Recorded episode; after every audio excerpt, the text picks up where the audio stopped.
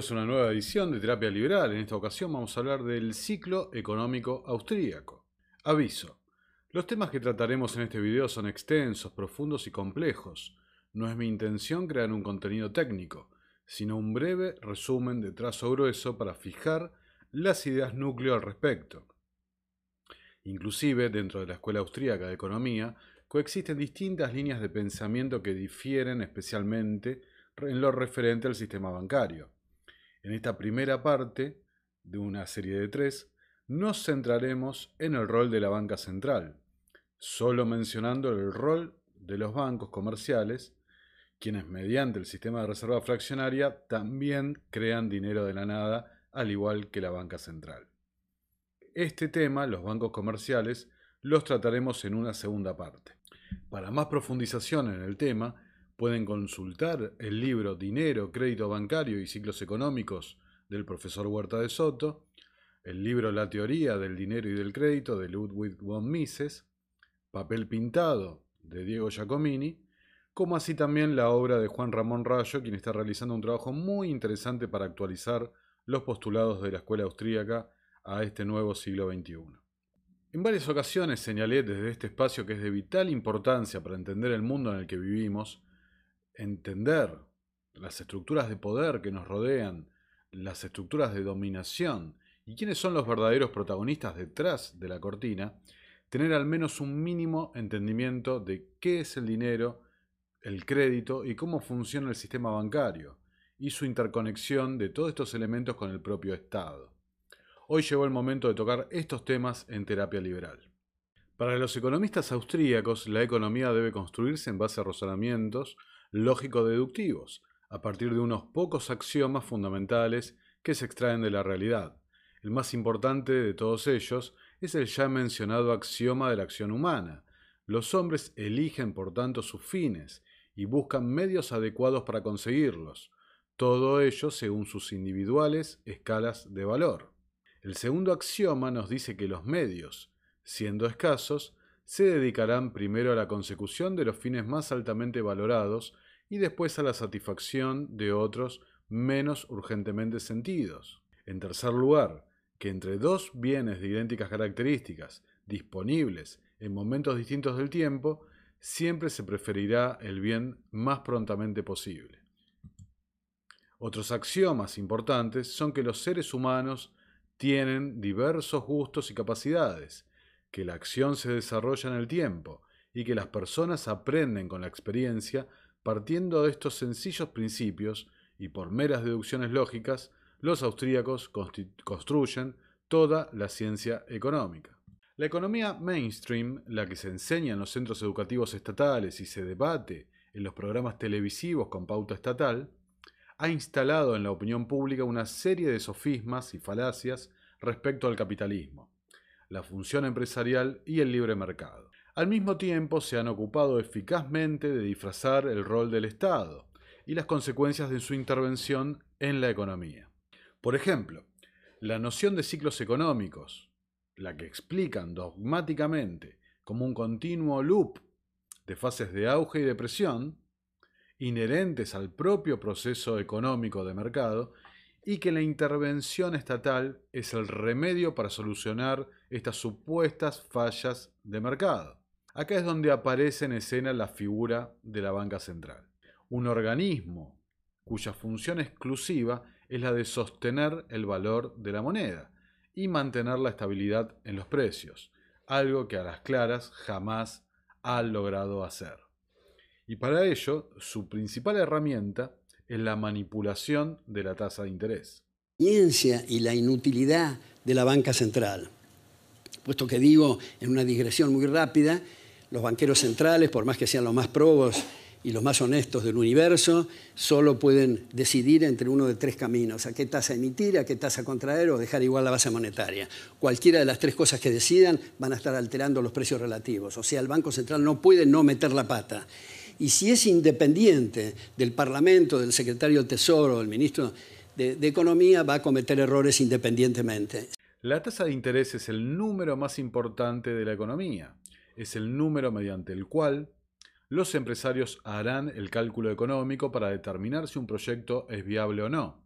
Sencillamente, los agentes económicos, los empresarios, se preguntarán, si la tasa de interés es del 5% y yo estimo que mi emprendimiento va a tener una rentabilidad neta del 8%, ¿vale la pena realizar esta inversión? Esta pregunta es clave, ya que la siempre denostada por el Estado y los políticos función empresarial consiste en encontrar aquellos beneficios que aún no han sido descubiertos, lo que maximiza la rentabilidad de los escasos recursos que disponemos.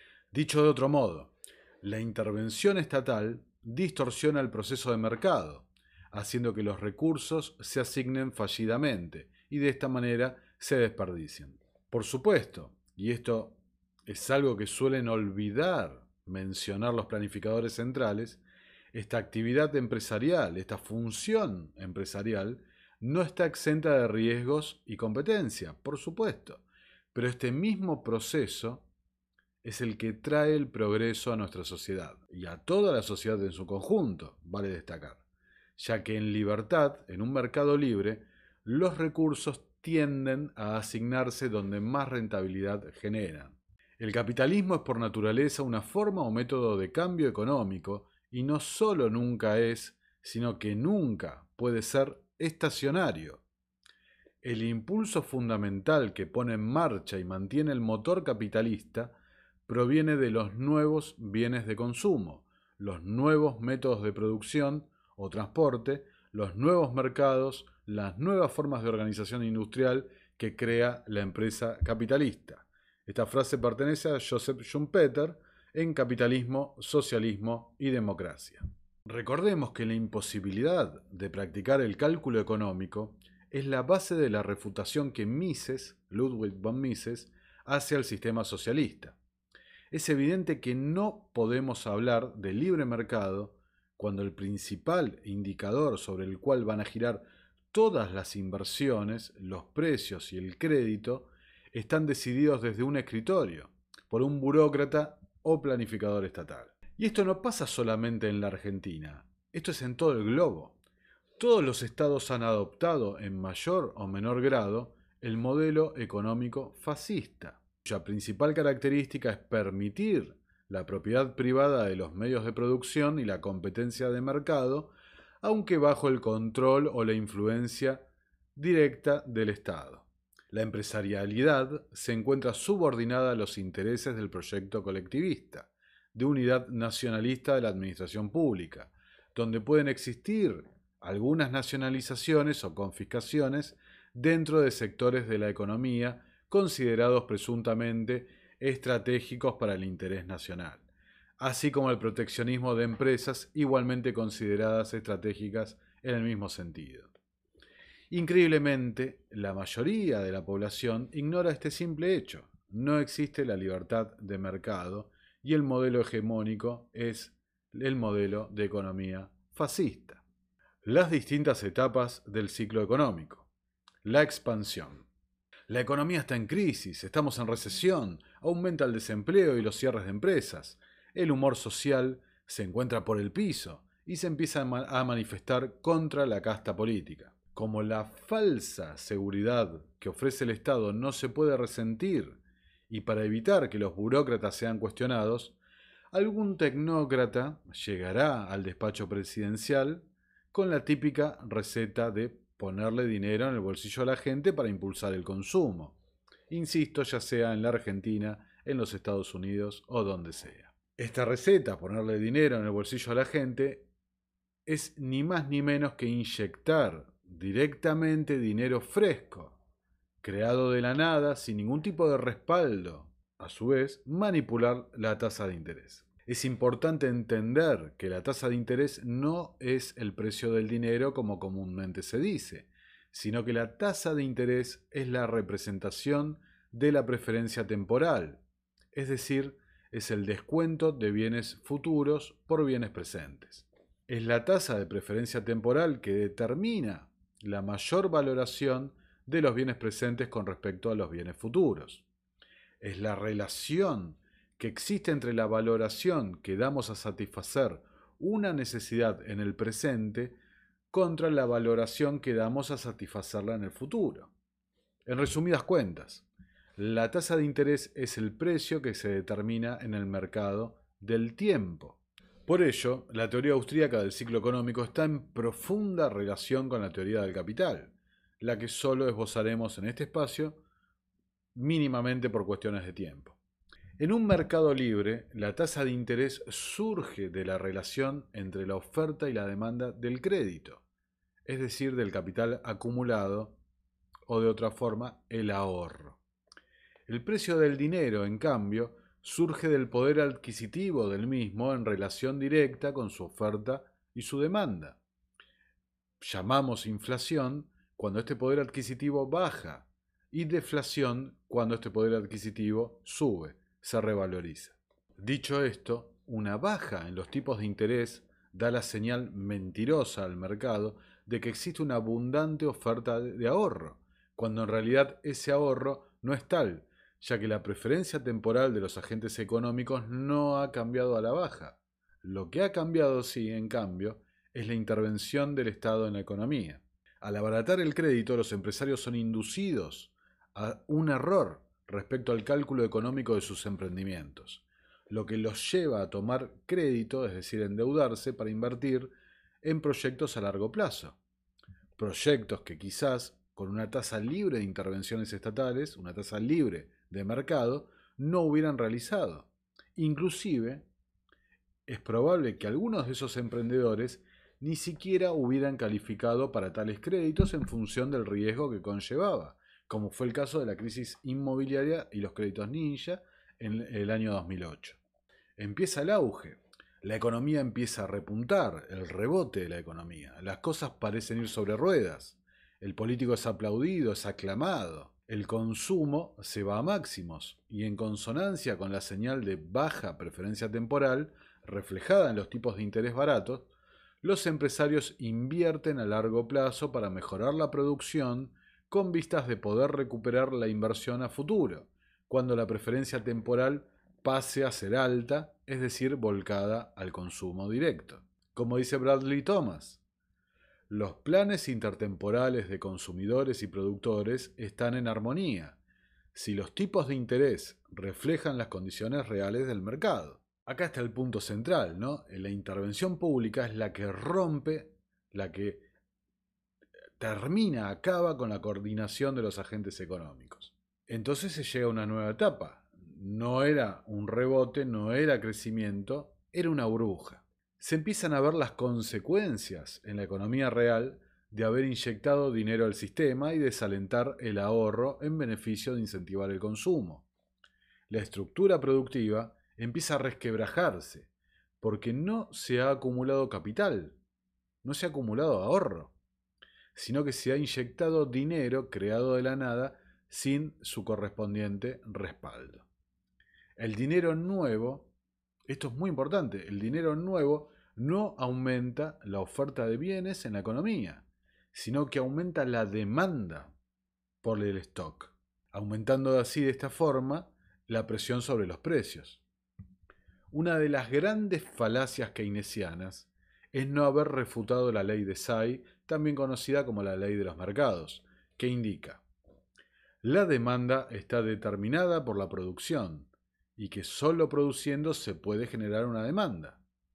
Cuantos más bienes para los que hay demanda se produzcan, más bienes existirán, es decir, mayor oferta habrá, que a su vez constituirán demanda para otros bienes.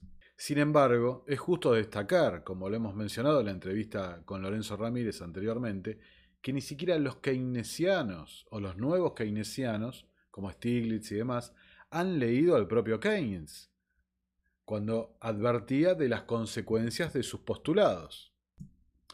Con un proceso continuo de inflación, los gobiernos pueden confiscar secreta e inadvertidamente una parte importante de la riqueza de sus conciudadanos, decía John Maynard Keynes en las consecuencias económicas de la paz.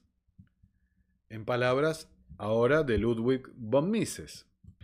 Toda la clase empresarial está, por así decirlo, en la posición de un maestro de obras, cuya tarea es erigir un edificio con un suministro limitado de materiales de construcción. Si este hombre sobreestima la cantidad de la oferta disponible, elabora un plan para la ejecución, del cual los medios de que dispone no son suficientes, sobredimensiona el trabajo de la tierra y los cimientos y solo descubre más tarde, en el progreso de la construcción, que le falta el material necesario para la terminación de la estructura.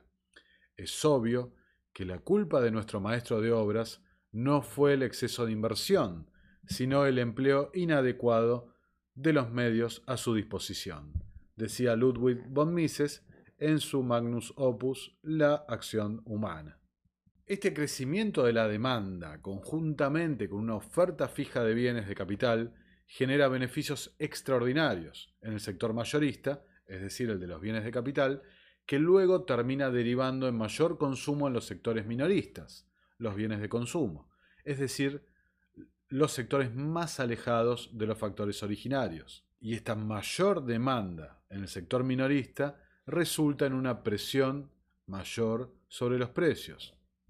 Esto genera una señal falsa nuevamente sobre los empresarios, quienes van a empezar a aumentar su exposición, es decir, su inversión en este sector minorista. La intervención estatal, la alteración de la base monetaria, genera una brutal descoordinación del sistema económico, provocando que algunos empresarios que deberían haber sufrido pérdidas tengan ganancias y viceversa, afectando así la asignación de recursos letalmente, ¿no? una forma letal para la economía. Fíjense lo que pasa en la Argentina. Hay una los precios relativos eh, es realmente una locura. Muchas veces es para poner un ejemplo, es más conveniente comprar el café que el repuesto del café, cuando debería ser por lógica al revés, ¿no? Entonces todo este proceso de descoordinación genera estos, estas situaciones ridículas en la economía realmente. Al ignorar la estructura de la producción y la influencia de los precios en la misma, monetaristas y keynesianos cometen el mismo tipo de error y se sitúan en la etapa precientífica de la economía, en la cual el mecanismo de los precios aún no era plenamente comprendido, decía el profesor Jesús Huerta de Soto de vuelta en el texto La teoría austríaca del ciclo económico. La burbuja explota. Toda esta presión sobre los precios hace replantear el cálculo económico empresarial, llevando a quiebras, cierres, proyectos truncos y despidos. El planificador, a su vez, empieza a percibir el cambio en el humor social, empiezan a aparecer las protestas ¿no? contra el planificador, e insiste con la misma solución, pero esta vez a la inversa, manipular la tasa de interés nuevamente, pero esta vez para arriba, subiéndola para secar la plaza y contener el proceso inflacionario. Sin embargo, como bien sabemos los argentinos, las expectativas y la confianza cumplen un rol fenomenal, fundamental en los agentes económicos, como así también el proceso inflacionario actúa con rezagos en el tiempo, lo que deja trunca nuevamente la intervención estatal, nuevamente llevándola al fracaso, configurándose así ahora el peor escenario que es la estanflación, es decir, recesión con inflación. Una situación en la que vive la Argentina hace muchísimo, muchísimo tiempo recesión cada vez más profunda con inflación. A esta altura, un nuevo burócrata, ya que el anterior fue despedido, después de haber sido aclamado, fue despedido, vuelve a sugerir la misma situación, la misma solución. ¿no? Bajemos la tasa de interés y pongámosles dinero en el bolsillo a la gente. De vuelta, como dice el profesor Jesús Huerta de Soto, la crisis y la recesión económica revelan que un número muy importante de proyectos de inversión financiados con nuevos créditos creados por los bancos no son rentables porque no se corresponden con el verdadero deseo de los consumidores. El elemento adicional, como en la última frase de Jesús Huerta de Soto se empieza a vislumbrar, es el rol de los bancos. Como dije al principio de este video, omití intencionadamente mencionar el rol de los bancos, quienes son cómplices y partícipes necesarios en esta verdadera estafa contra el ciudadano. Primero y principal hay que señalar que los bancos comerciales son los segundos en acceder al dinero nuevo. El primero es el Estado, lógicamente, que es quien lo emite. Es decir, los bancos comerciales son, luego del Estado, quienes más se benefician de las políticas monetarias de la banca central, pudiendo adquirir bienes que luego verán reajustados sus precios por el proceso inflacionario.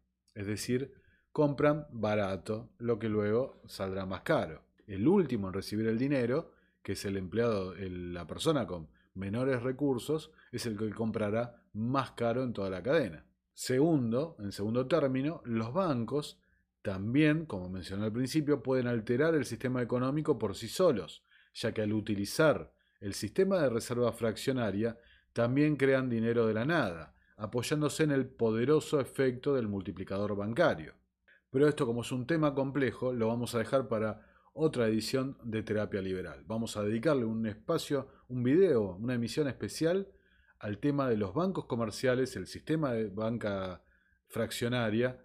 Vamos a desarrollar cómo se interrelacionan con la banca central, ¿no? Y eh, vamos a tocar también el desconocido Banco de Pagos Internacionales, que es el Banco Central de los Bancos Centrales. Muchas gracias por llegar hasta acá. Eh, sé que es un video capaz que intenso, arduo de entender, son eh, de vuelta elementos complejos, pero es fundamental, como dije al principio, entender este proceso para entender el mundo en el que vivimos, en particular con esta situación del gran reinicio y demás, pero la realidad es que este mecanismo que hemos descrito de cómo el Estado a través de la inyección de dinero nuevo altera la, eh, la estructura económica de los bienes de capital, de los bienes de consumo, eh, altera el dinero y cómo se interrelacionan todos los agentes económicos, es algo que, con lo que vivimos día a día. Cada crisis es peor, es peor que la anterior y va a costar más recuperarse, porque siempre en todas las crisis la solución, la única respuesta que han tenido es la de imprimir más billetes. ¿no? A la vista está la crisis que estamos viviendo ahora en función del tema de la pandemia, ¿no? Por supuesto, pero que ha llevado a una solución de inflación, de inyección monetaria brutal que simplemente está corrigiendo, tratando de corregir, pero que no lo va a lograr, los problemas macro de estabilidad del sistema que provocó la crisis del 2008. Y esa crisis del 2008 hacía lo propio con la crisis del 2001. ¿Ok? Entonces, entender esto, de vuelta voy a insistir con algo con lo que dije al principio, entender el proceso del dinero, el crédito y el sistema bancario es clave, es fundamental para entender el mundo en el que vivimos. No hace falta que seamos expertos, yo no soy un experto en el tema, ni mucho menos, pero algunas nociones básicas es necesario, es fundamental tenerlas para estar más preparados para lo que se viene y para entender la realidad. Bueno, muchas gracias por llegar hasta acá, por darle like al video, por suscribirse al canal, por compartirlo, que es lo que considero, como siempre les digo, más importante, que las ideas de la libertad lleguen a la mayor cantidad de gente. Nos estamos viendo en una nueva y próxima edición de Terapia Liberal.